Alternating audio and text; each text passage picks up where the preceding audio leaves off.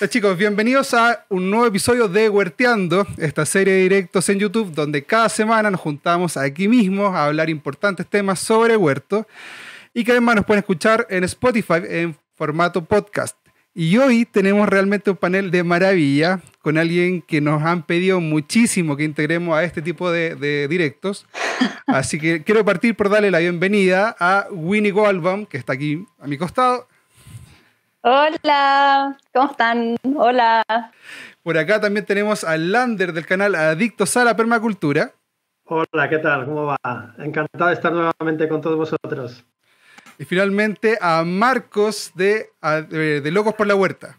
Casi me confunde el canal. Buenas noches. Bueno chicos, el tema que nos convoca hoy día y que vamos a sacarle partido a que está Winnie es cómo hacer un huerto en casa y vamos a aprovechar de hacer pincelazos sobre la soberanía alimentaria. Así que quiero partir con Winnie justamente. Quiero saber con tus palabras qué significa para ti estar aquí, porque yo sé que mucha gente te ha pedido que estés aquí. A nosotros nos ha pedido muchísimo que tú estés aquí.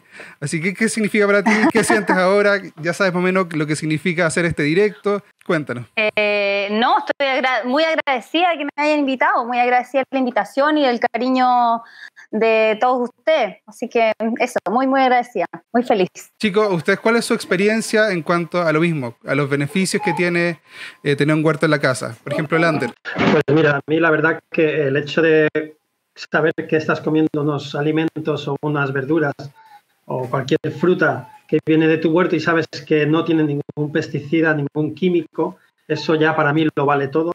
Y una cosa que veo fundamental es que a mis hijos, por ejemplo, les enseñas desde pequeños que una semilla se va a convertir en un alimento y ellos ya viven aprendiendo uh, de dónde viene ese alimento, que no, que no está en un supermercado, en una estantería, sino las cosas vienen porque alguien trabaja la tierra y les estás enseñando el amar la tierra ya desde muy chiquitines. Así que para mí fundamental luego es como la manera de educar a un niño con un huerto es fantástica, porque aprenden muchísimo con ella.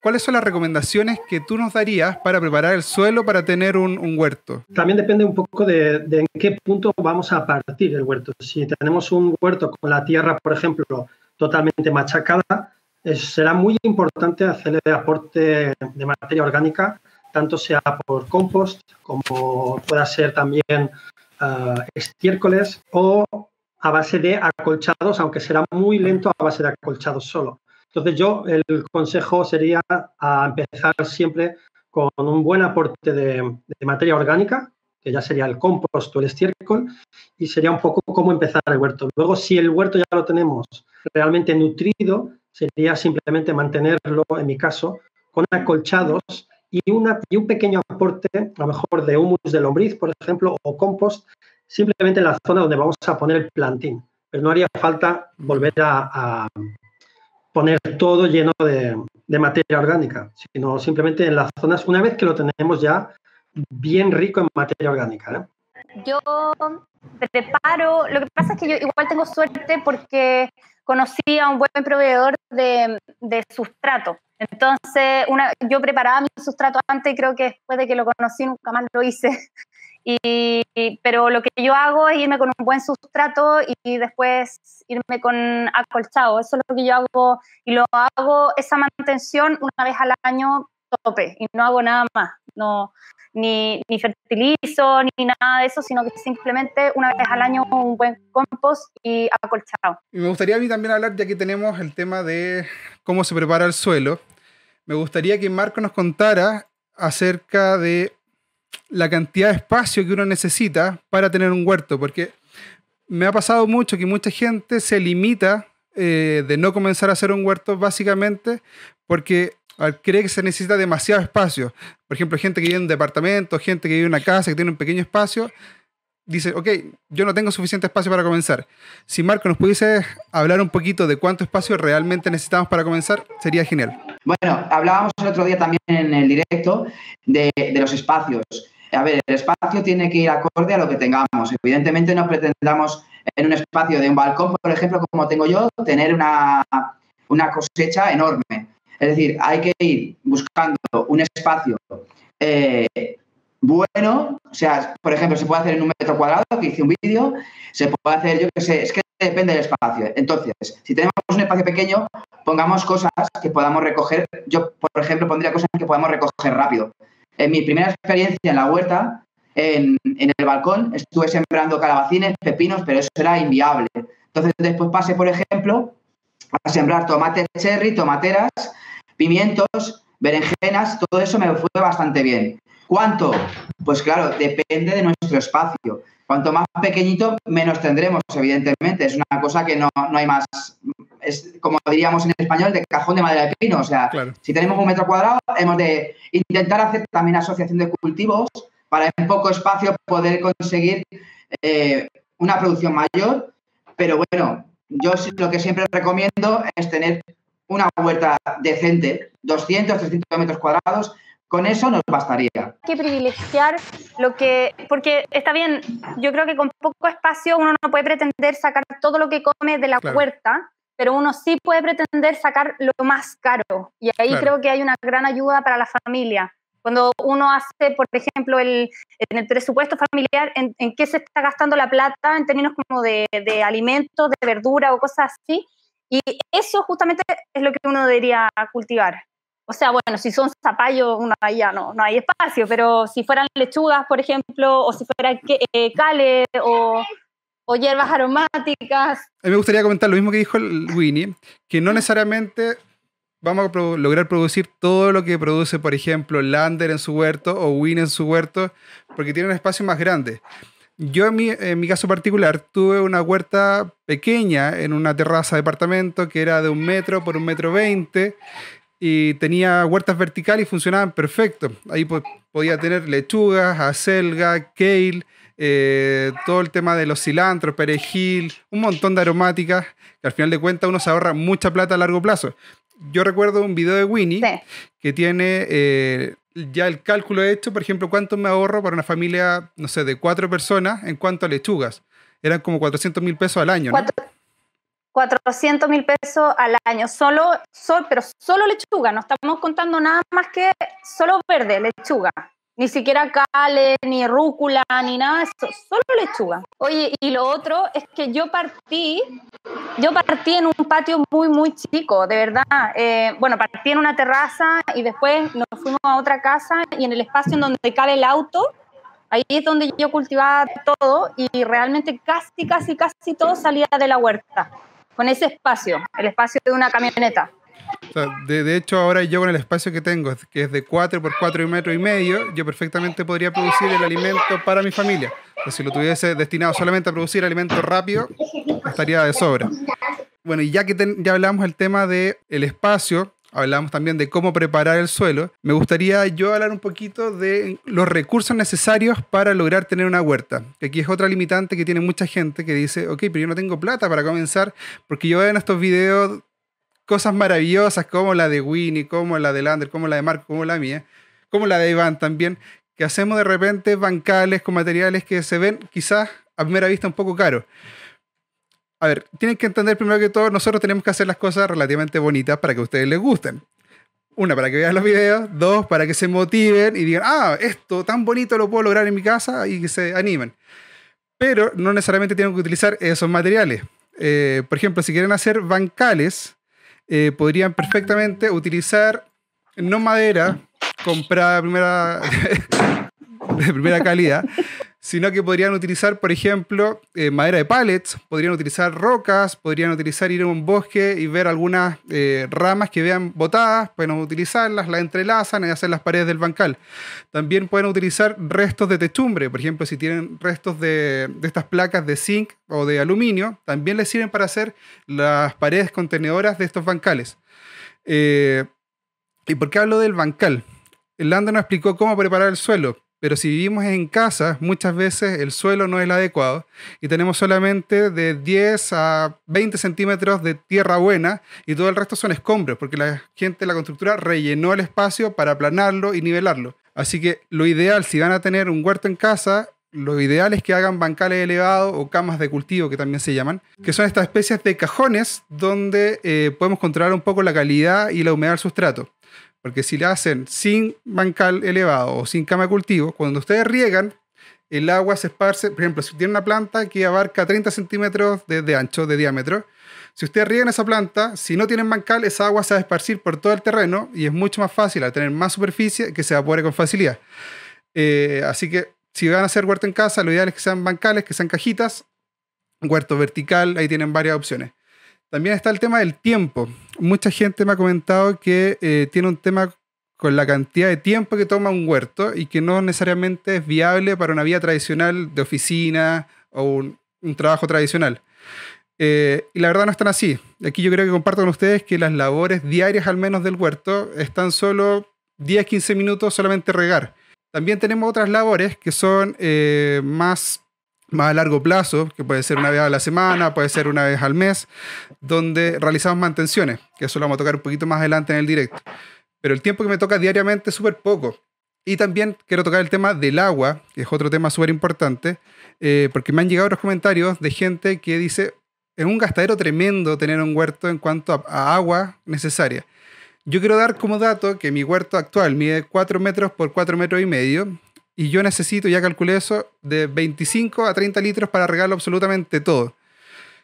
Puede sonar mucho, pero si hacemos la comparación, por ejemplo, con los gastos de consumo que tenemos diariamente en la casa, por ejemplo, una ducha es tan solo 5 minutos, gasta 95 litros de una. Eh, así que cuando hablamos de 30 litros para nuestro huerto, que vamos a estar produciendo comida, es realmente poco. Eh, ya teniendo claro eso, ya vimos la calidad del sustrato, bueno, los beneficios, ya nos convenció Winnie, ya vimos la calidad, cómo preparar el sustrato, ya vimos el espacio necesario, eh, ya vimos los recursos que se necesitan. Y aquí volvemos a Winnie porque me gustaría que nos recomendara las hortalizas que más rápido crecen o que son más fáciles de cultivar. Yo siempre recomiendo que encuentro que las hojas son muy fáciles porque son permisivas, porque eh, en el fondo como uno tiene, uno cuando compra un sobre de semillas de lechuga, por ejemplo, vienen tantas que, eh, bueno, hay muchas formas de cultivarlas ya, pero una de las formas es que uno las tire y después las vaya cortando con tijera. Eh, eso produce alimentos muy, muy rápido, porque además que la lechuga se puede consumir desde que sale la primera hojita como un brote hasta que es una lechuga gigante. Entonces la lechuga creo que es un buen cultivo. Eh, dependiendo si estamos en verano o en invierno, eh, todos los cultivos de hoja y, los rabanitos creo que son ideales porque los rabanitos se demoran más o menos un mes desde semilla hasta que podemos empezar a comer rabanitos. Y, y bueno, de verano creo que los porotos son, le ganan a todo, porque mientras más uno cosecha, frijoles o porotos, ¿ya? mientras más uno cosecha, más, eh, más uno come, porque es un cultivo que tiene una cosecha exponencial, es decir, que uno mientras más le va sacando, más te va a dar la planta porque está preocupada porque no ha podido reproducirse. Entonces nosotros nos aprovechamos de eso y la cosechamos así, de esa manera. Las lechugas y, como ha dicho Winnie, los rabanitos. Eh, sin duda, se ve que tanto en América como en Europa pues van a la misma velocidad. es increíble a la velocidad que va. No discrimina. sí, y si alguien tiene que empezar un huerto y quiere empezar a disfrutar de cosechar algo rápido y no tiene tanta paciencia, pues lo primero sería poner algunas semillas de rabanitos. Una cosa muy importante, no pongáis toda la bolsa de semillas porque vais a tener una selva. Entonces, dejadlos bien espaciados porque germinan muy bien y enseguida veréis resultados. Así que no os preocupéis, poner poquito. es un consejo que os doy. Y a ti, Marcos, ¿cuál es tu cultivo favorito? ¿Cuál ya, más rápido? Ya, no, ya, no ya no te puedo decir nada, pero bueno, yo es que lechugas no he plantado, he plantado pocas veces, rabanitos también he plantado pocas veces porque como poco, pero yo siempre he plantado lo típico que se planta aquí en Mallorca, que son los tomates, por ejemplo, que sí, que tardan en salir, pero cuando salen, macho, aquí yo no sé también por allí, pero aquí salen a, mansalva, o sea, incluso los de secano, se pierda uno por los tomates. Eh, lo que vosotros llamáis zapallo italiano, aquí le llamamos calabacín, ah, también es una planta que una vez que ha cogido un pequeño desarrollo suele ser muy rápida y sobre todo increíblemente productiva. Te vas a aburrir, como pongas demasiadas plantas, te puedes llegar a aburrir de, tener demasiado. Entonces, hay que ir con cuidado con el zapallo, no poner demasiado, simplemente mm, tener una, una, previsión o tener muchos amigos o mucha familia.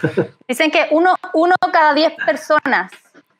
Ese, ese, es más o menos. O sea, de hecho, yo tengo, yo tengo una sola planta y hemos comido perfectamente los tres que vivimos acá. Alcanza para guiso, pues para todo. Mejor no, no, no, os digo, no os digo cuando puse ocho. Oh. Uh. sí. Eh.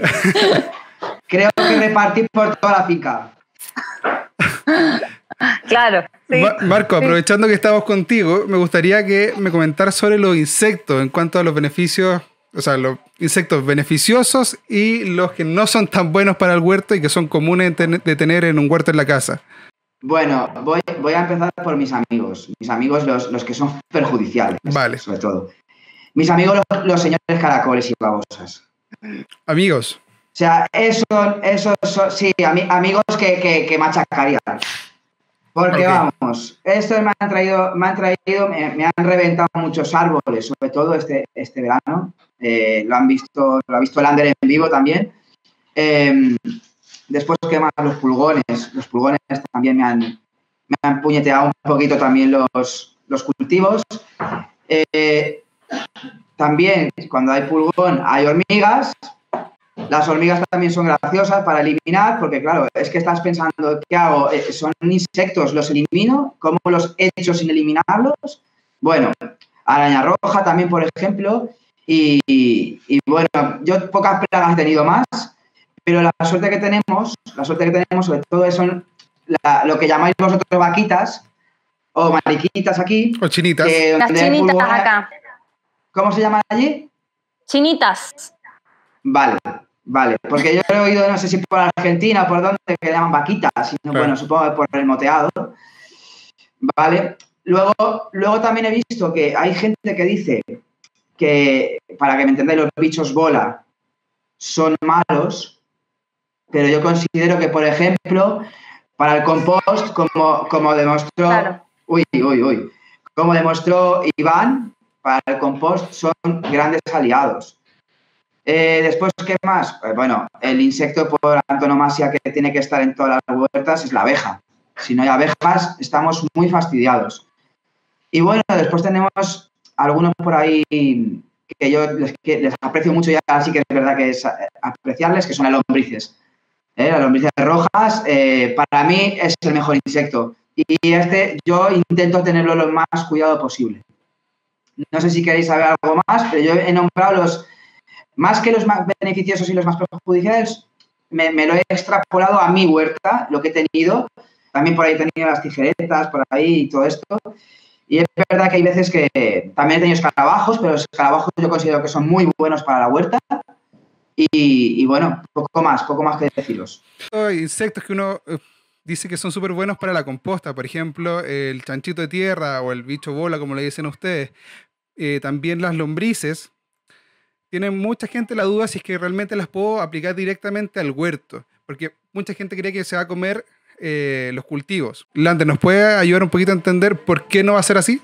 Caso no, no tengo ningún problema, porque realmente el bicho bola, por ejemplo, si va a comerse algo, va a ser cuando la planta es muy, muy pequeñita y solo los brotes del principio.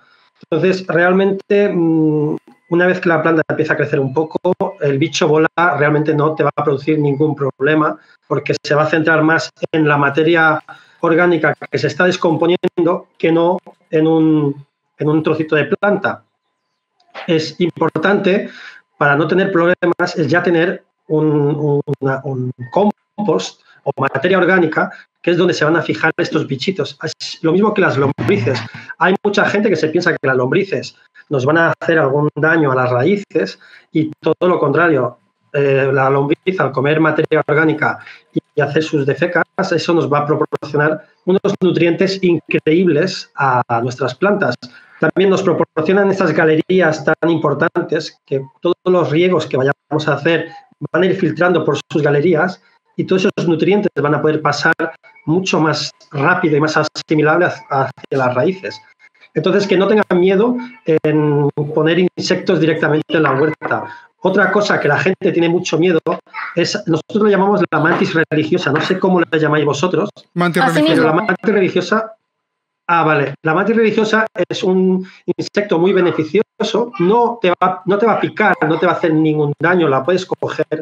Lo único que hay que tener en cuenta que la mantis religiosa se come absolutamente todos los bichos que se encuentran, entonces también se va a comer los beneficiosos. Podemos tener mantis religiosa, pero no nos podemos pasar en ir trayendo nidos de mantis religiosas porque podemos tener un, una sobrepoblación, entonces un desequilibrio o un mal balance también nos vendría a nuestra contra. Entonces hay que tener un poco en cuenta que tiene que haber un ecosistema para todos los bichos y para todas las situaciones posibles. Entonces, si lo aplicamos directamente al huerto, nos servirían como bioindicadores de que la planta está bien. O sea, si vemos que se está comiendo la planta, perfectamente podría significar que algo mal está en la planta, que se están descomponiendo las raíces o lo que sea. Exactamente. O sea, un, un insecto nos va siempre, o, un- o una, una peste también nos va a decir dónde, te- dónde está el problema, dónde está el problema o dónde tenemos el fallo. Entonces también hay que fijarse en lo que nos está pasando en el huerto.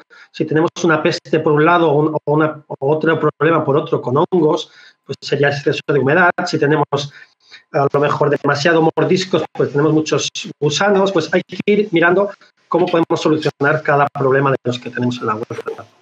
¿Cómo nos puede ayudar en el huerto y qué rol esencial cumple? Y el acolchado, la verdad que yo estoy enamorado del acolchado, pongo unos acolchados brutales en mi huerto y en el bosque, y la verdad que me parece fundamental, sobre todo el hecho, como decía Winnie, que nos va a preservar muchísimo tiempo la humedad. Entonces, los riegos que vamos a aplicar a nuestros cultivos o a nuestros frutales o donde lo tengamos, si nos dura normalmente un día en pleno sol, un riego que a la tarde tendríamos que volver a regar posiblemente, un acolchado nos puede llegar a, prolongar ese tiempo hasta dos o tres días en días de pleno sol de verano, de estos que hacen mucho calor. Así que esto es una, una parte fundamental, es la preservación de, de la humedad en tierra. Luego la otra es que al tener todo el suelo protegido de, la, de los rayos solares, nos van a hacer que tengamos un ecosistema ideal en la parte de abajo entre la tierra y el acolchado, con microorganismos, con, con lombrices. Entonces esto nos favorece mucho lo que es el bienestar de nuestro huerto. Así que estos serían un poco los factores. Y por último, que también es muy importante, año tras año, si vamos aportando unos acolchados bien mm, espesos, bien gordos, vamos a conseguir que esa materia orgánica, año tras año, vaya siendo materia orgánica asimilable para nuestras plantas. Así que es un aporte de nutrientes constante. O sea, lo, lo- realmente em, le diría a todo el mundo que utilice acolchados. En tu caso, Winnie, ¿con qué acolchas el huerto? con un montón de cosas, porque a diferencia del Ander, yo no tengo esas chipeadoras increíbles que tiene él, que sirven para hacer unos acolchados increíbles, entonces uso lo que voy encontrando. Eh, uso mucha viruta, eh, la viruta, en general la viruta que se usa como para los hámster, para los conejos y esas cosas así, eh, viene, no viene con impregnados y no viene con pinturas y ninguna de esas cosas, porque no se puede por los animales. Entonces, este es un buen, una buena fuente de acolchado en, en verano, por lo menos cuando no tenemos hojas secas. En otoño uso muchas hojas secas que se han caído de los árboles. Trato de usar todas las podas que voy sacando, las que sean chiquititas. Y lo que no he usado, porque lo usé solo una vez y no me resultó, fue el pasto seco, porque se me llenó de pasto el huerto. El caso tuyo, Winnie, ¿tú tienes compostera? Tengo compostera, sí. Eh, pero soy una compostadora floja. Eh, no, no soy muy buena compostando. Co- ¿Por qué así? Eh, o sea, llego y tiro todo lo que encuentro.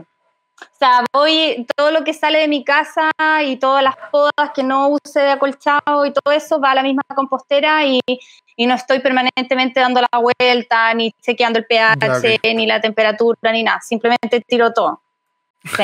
Y el otro día la abrí y un ratón se tiró un piquero para el otro lado. O sea, como que ahora ni siquiera quiero ir Pero sí, sí. Eh, Composta floja. En tu caso, Marco, ¿tú compostas?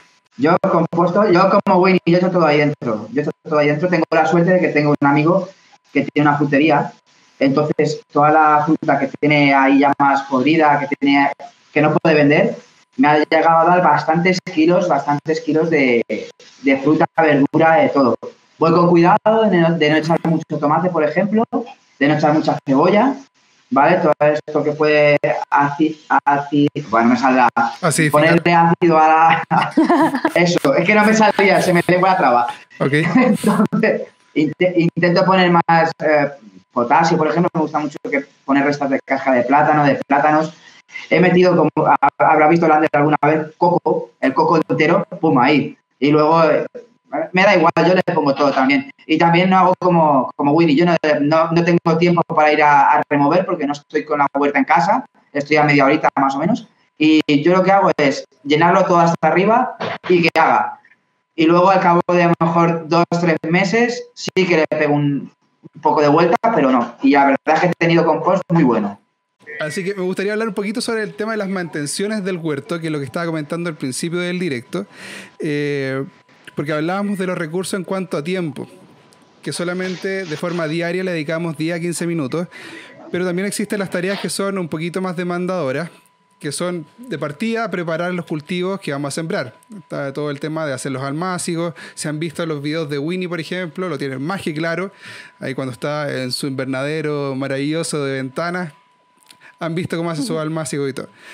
Eh, y esta labor es una de las labores, de las tareas esenciales para tener un huerto, porque nos van a ayudar a tener continuidad en el tiempo y que siga funcionando el huerto.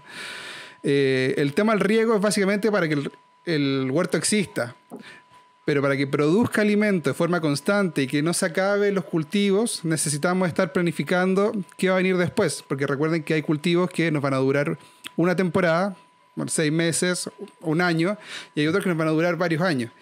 Eh, pero la gran mayoría son temporales. Entonces, si no preparamos lo que viene después del cultivo que se va a morir pronto, nos vamos a quedar, como dice eh, Winnie, sin cultivo, sin comida. Eh, también está todo el tema de la mantención en cuanto a sacar las hierbas competidoras, está el tema de seguir acolchando, como dice Lander, porque muchas veces la gente acolcha una vez y listo, cree que con eso lo resolvió todo. Y no es así. O, perdón, se lo ponen de adorno también, lo he visto mucho, que ponen el colchado de adorno y entonces es como de este... Un dedo.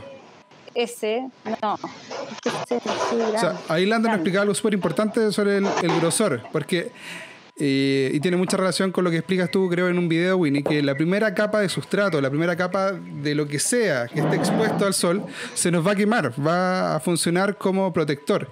Entonces, si independiente si ponemos acolchado sobre el sustrato, la primera capa acolchado, si es muy delgada, se va a terminar quemando igual y no nos va a servir.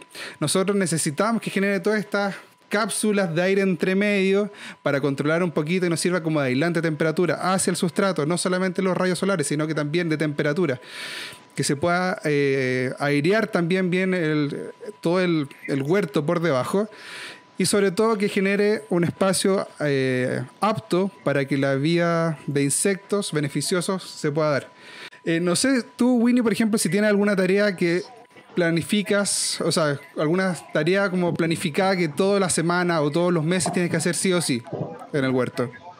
Bueno, eh, todos los meses hago almácigos de cebolla, hago siembra de zanahoria, hago siembra de rabanitos y hago almácigos de betarraga. Esos son, desde almácigo, cebolla y betarraga y siembra directa, zanahoria y rabanitos. Eso todos los meses religiosamente porque eso eh, me garantiza tener todas esas cosas todos los meses para poder ir cosechando. Eh, la zanahoria y la cebolla no fueron nunca la prioridad en mi huerto anterior porque como era más chico yo no gastaba mucho espacio en cultivos que fueran más baratos. En realidad yo privilegiaba los cultivos más caros. Pero ahora que tengo más espacio, la cebolla y la zanahoria son indispensables en cualquier plato de comida, entonces son de las cosas que me hago el ánimo de hacer siempre. ¿Y tú planificas, por ejemplo, el tema de la polinización a mano o ya con los insectos que hay en tu huerto es más que suficiente? No, ya, ya no he tenido que polinizar más a mano. Igual, por ejemplo, tuve una calabaza que recién ahora me dio, me está dando una calabaza y yo sé que eso es por falta de polinizadores, pero bueno, dejo que la que funciona, funciona, la que no, no. Otra, otra cosa floja que hago en mi huerto. y, tú, Marcos, eh, ¿cuáles son las tareas que tienes así como planificadas en tu huerto?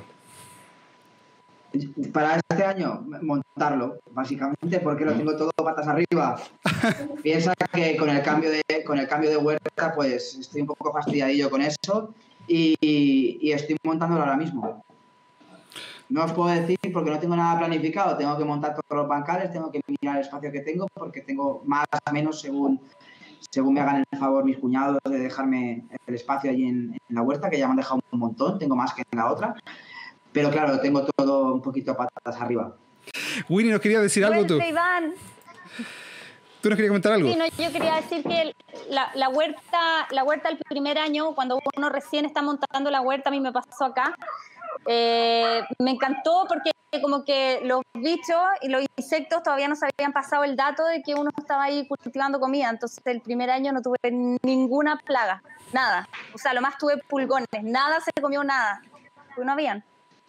Me gustaría que la Winnie, para terminar ya el tema como tal de este directo, y después ya pasamos a las preguntas como tal, me comente algo que yo creo que nos hace mucho sentido a los cuatro que estamos aquí, que tenemos hijos, y que hemos visto de alguna forma cómo ellos se han ido involucrando con nosotros en el huerto, cómo han ido aprendiendo, y además cómo nosotros hemos podido transmitir a otras familias que logren, o sea, que incentivarlos de que involucren a su hijo en este proceso. Según tú, Willy, ¿cuál ha sido tu experiencia y cuál has visto que han sido las ventajas de incluir a los niños en el huerto? Yo creo que la primera ventaja es que comen, comen mucho, comen un montón de verduras. Mis niños comen, se sacan la selga del selga, que además es una cuestión súper fome. Claro. O sea, comparado con un tomate cherry, no, y un pedazo de cale, una hoja gigante, se la comen así, parecen, de verdad, parecen conejos. Y en la época de verano comen mucho, mucho, muchos tomates, mucho, ahora eh, tenemos frambuesas y, de verdad creo que ver el proceso completo de, una verdura o de un alimento hace que después cuando esté cocinado en un plato le tomen más cariño y, sepan que de dónde viene y, y, cómo se desarrolló. O sea, por ejemplo, yo los mando a buscar, niños vayan a buscar albahaca y Vicente tiene casi cuatro años y me trae albahaca. O sea, él ya sabe cuál es cuál y, yo diría que eso es lo mejor de lo mejor de lo mejor, que los niños sepan, ya saben cultivar su alimento. Y en tu caso, Lander, ¿cuál has visto que hacía como las ventajas en tus propios hijos? Cuando decías lo, lo que han aprendido. Sí, Sí, es algo que ya habíamos dicho antes, pero es, es ver cómo los niños valoran realmente el trabajo que lleva el conseguir un alimento y también el, el cariño y, el, y, la paciencia que le tienes que poner a un producto desde que lo siembras hasta que lo recoges. Entonces, es un ejercicio que para un niño yo creo que le viene muy bien porque lo calma, porque un niño siempre quiere las cosas así, pum, rápidas, enseguida. Y se da cuenta de que hay cosas que necesitan un tiempo, un proceso, que necesita sol, que necesita agua, que necesita cuidados. Entonces, realmente a un niño cuando les estás enseñando estos valores creo que es fantástico. Y luego otra cosa que es espectacular, como ha dicho Winnie, es que empiezan a reconocer cosas y plantas y frutos cuando a, la edad de, de, mis hijos, por ejemplo, cualquier otro niño tú le dices qué planta es esto o esta o qué fruto y no te sabrán decir qué es. Y en cambio mis niños que ya casi cada día están conmigo en la huerta o en el bosque de alimentos, pues diferencian ya a prácticamente todo, a no ser que les traiga una planta nueva y extraña, que también estoy loco por ir poniendo nuevas cosas. Eh, la verdad que lo, reconocen todo y es, una, es, fantástico. La verdad que yo creo que para una familia un huerto es algo que, que va a unir a la familia mucho más aún. Así que yo lo aconsejo al mil por ciento. Y a ti, Marcos, ¿cómo has visto el tema de la experiencia con tu hijo de meterlos al huerto? Pues mira, yo te voy a explicar. Yo tengo tres diferentes edades, 16, de 10 y de 6 años. El mayor y la pequeña mm, yo creo que pisan la tierra y tienen alergia a la tierra. Deben tener alergia o algo así a la tierra. Pero tengo la mediana, tengo la de 10, que si me levanto a las 3 de la mañana para las 4 coger el coche e irme a la huerta, ella se viene. Si tengo que sembrar algo, es la primera que, papá, hoy vamos a la huerta, hoy vamos a sembrar, hoy vamos a hacer un vídeo. Y es casi ella la que me empuja más que yo mismo. Entonces, sí que con ella me he involucrado un montón y le, encanta. De hecho, el otro día con lo del bancal, eh, grabando el vídeo que, que, he lanzado hoy, uh, estaba por allí, a veces se le oía, he tenido que cortar algunas tomas porque se veía del fondo a reírse, porque me entraba a mí la risa, me equivocaba. Y es algo muy bonito. La verdad es que es muy chulo, muy chulo el tener a los críos en la huerta. Yo tengo la mala suerte de que de tres tengo un 33% de, de probabilidad de que ella siga, todo esto, pero, pero sí, que, sí que es verdad que, que ella es, es, es, bueno, ella misma, ella solita, es, me vale por los tres. Ella es la misma que te ayuda a grabar de repente los videos, ¿no? Sí, exacto. Ella es la que me hace de cámara, la que me dice, papá, vuelve a grabar esta intro porque te ha quedado fatal. Y vuelves a grabarla. Y, y es algo, y es algo que, que, ella misma me está diciendo a mí cómo tengo que hacer las cosas y yo se lo agradezco porque la verdad es que de corazón lo hace de corazón, que le encanta esto y me está escuchando ahora que está cenando por ahí. Y me gustaría, para cerrar el tema completamente, ¿qué significa para ustedes sí. salir de su casa, llegar al huerto y sentarse a mirar el huerto. ¿Qué significa para ustedes si es que hay una ruptura de patrón durante la vida cotidiana? ¿Qué sienten en ese momento? Eh, si es que un momento de contemplación, si es que le pasan cosas ancestrales, lo que sea. Partamos por Winnie, que nos cuenta un poquito qué significa para ella llegar al huerto y sentarse y mirar todo lo que ha hecho. Eh, bueno, yo a mí me sobrecoge el huerto, lo encuentro increíble y todo, pero además a mí me pasa mucho que yo tengo que, yo a veces salgo del huerto intencionalmente para escapar de mis niños, así lo tengo que confesar. Eh, a veces necesito un poco de espacio y tengo que salir y, y trabajar en el huerto, realmente me, me, calma y vuelvo a encontrar mi paz y vuelvo a...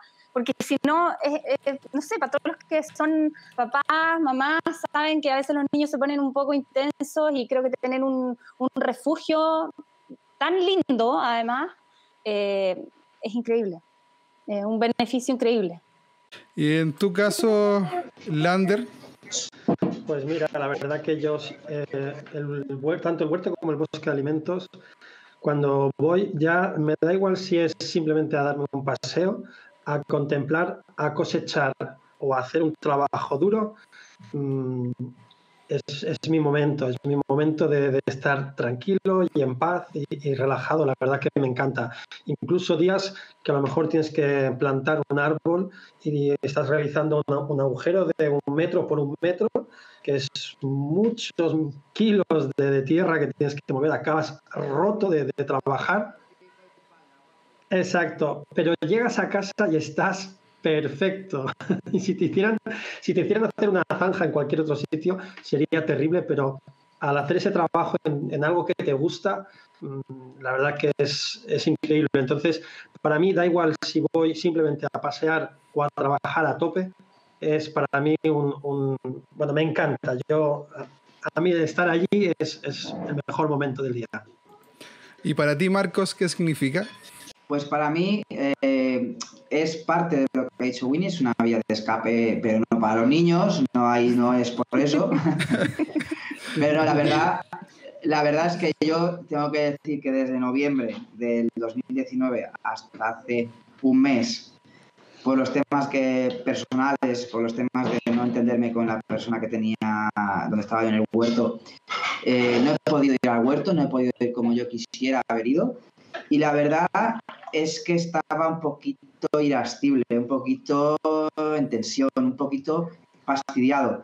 Y no llevo dos semanas eh, en la huerta nueva y me siento realizado. Te sientes, no sé, es que a mí me da igual ir a las 3 de la mañana, a las 4, porque yo he ido de noche para aprovechar el tiempo y que después tenía que empezar a trabajar de mañana, por ejemplo, que tengo turnos cambiados de trabajo y, me he ido muy pronto por las mañanas a, hacer cosas, he dejado a los niños al colegio, me he ido corriendo. Eh, y lo que decía Lander, eh, a lo mejor cavas un metro cúbico, voy a ser más exagerado que él, un metro cúbico, y, y, te- y estás que, que- que llegas a casa y estás que no sabes si los hombros son tuyos o los del vecino de enfrente o los del piso de arriba, pero te acuestas y dices, vaya, oye, mañana estaré reventado, pero estoy mm, sarna con gusto, no pica. A mí me gusta mucho estar en el huerto, la verdad, estoy muy feliz, aunque haya que trabajar, porque mm, la gente se piensa, oye, mira qué bonito, qué bonito lo tiene Lander con el acolchado. Eh, yo he visto a Lander, le he visto a Lander poner acolchado. Ay, ay, ay, ay. Y yo mismamente, lo que he dicho hoy en mi vídeo, eh, que estaba hasta las narices del bancal porque me tiré un montón de horas porque pensaba, digo, ahora lo hago así, ahora lo hago así. Son muchas cosas. Y si tienes un poquito de tiempo y te gustan estas cosas, yo prefiero estar en la huerta que estar en el bar. En mi caso, yo trabajo casi todo el día en el computador, así que para mí salir a la huerta significa desconectarme absolutamente de todo. Y algo que me gusta hacer tanto de día como de noche es sentarme y ponerme como a observar y a maravillarse de los procesos naturales. O sea, cómo se va desarrollando cada cosita, algo que tuviste ayer que está de una forma y hoy día lo viste y está de otra forma. Ver cómo interactúan los bichitos, eh, entender cómo funciona todo.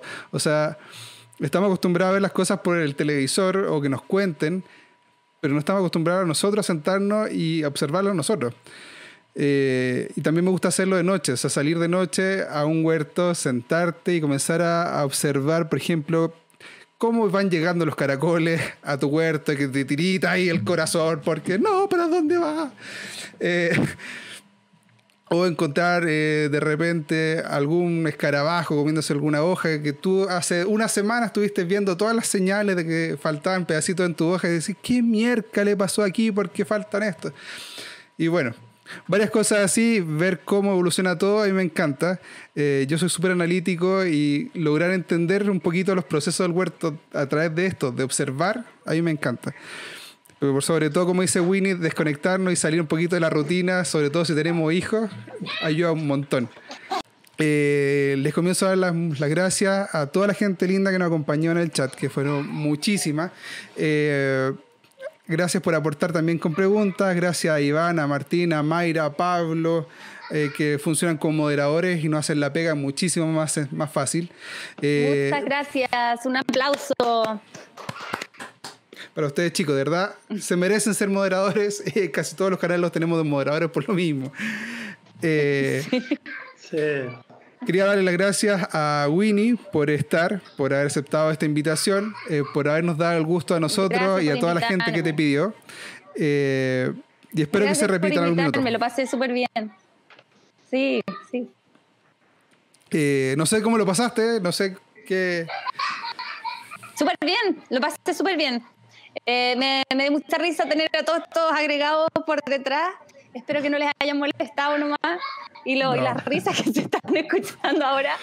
Pero sí, lo pasé increíble. Me encantó conversar con ustedes. Me encanta responder sus preguntas en directo. Así que sí, maravilloso.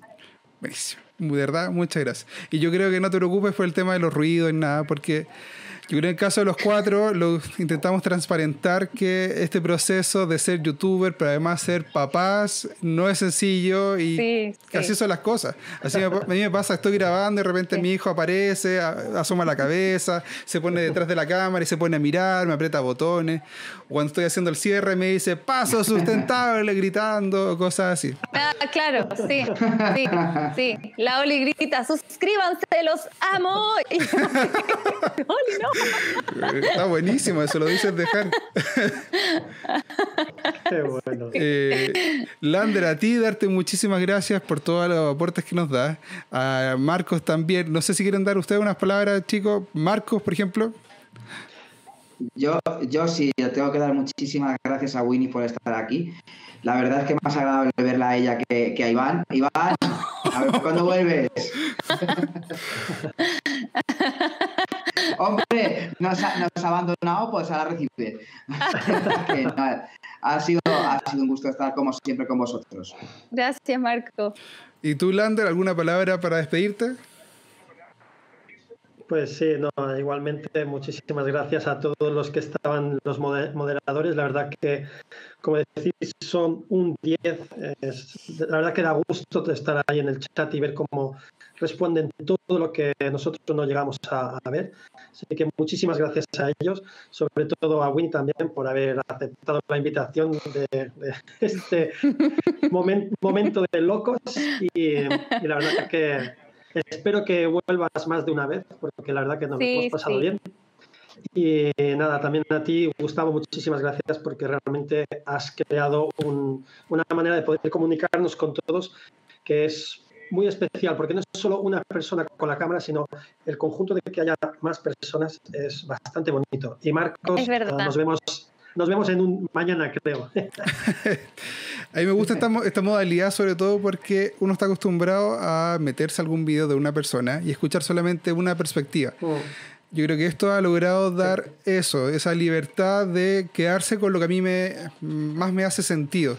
Porque muchas veces incluso nos ha pasado que nosotros conversando del mismo tema, eh, hemos incluso discrepado un poco basado en la experiencia de cada uno.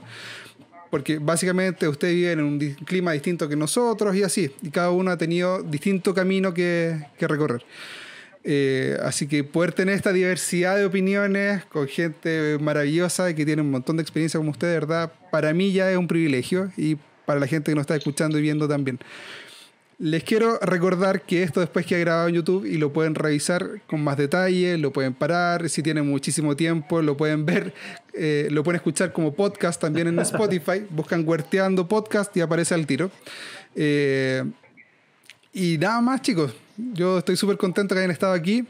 Eh, si tienen cualquier duda, gracias. si tienen cualquier duda que no la respondimos, por favor déjenla en los comentarios. Eh, los que no sigan a estos chicos, por favor háganlo porque se están perdiendo material de verdad de muy buena calidad. Eh, toda la gente que tiene familia, de verdad, yo creo que le va a encantar los videos que tiene Winnie, los videos que tiene Lander, los videos que tiene Marco, porque intentamos transparentar esta vida familiar a través de estos videos en YouTube. Así sin nada más que decir, amigos, les mando un gran abrazo a todos. Gracias, Gustavo, por la invitación. De nada, chicos. Ahora sí, nos vemos. Chao, chao, estén bien.